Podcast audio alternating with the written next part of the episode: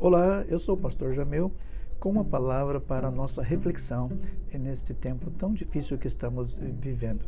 De onde você encontra esperança para sair dessa crise? De onde você encontra forças para sair do outro lado vivendo em vitória? É, o apóstolo Paulo escreve na sua carta aos Romanos, capítulo 15, no versículo 4, onde ele diz: Porque todo o que está nas Escrituras foi escrito para nos ensinar, a fim de que tenhamos esperança por meio da paciência e da coragem que as Escrituras nos dão. Quando o apóstolo Paulo fala sobre o que foi escrito, ou seja, a Bíblia, a palavra de Deus, ele está dizendo que é aí que nós encontramos a esperança que precisamos, por meio da paciência. Paciência é a capacidade de resistência.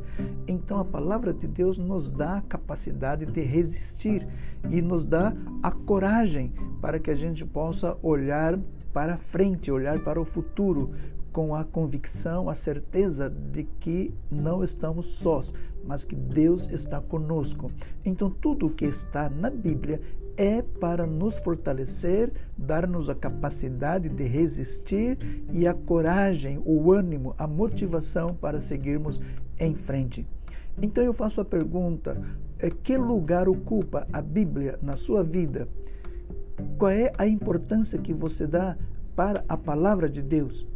Eu quero fazer uma sugestão, de repente algo para que se torne um hábito na sua vida.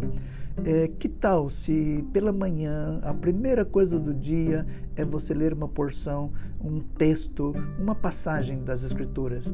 Ao final do dia, antes de você dormir, fazer a mesma coisa, voltar a ler mais um trecho, mais um capítulo, alguns versículos. Então, que tal?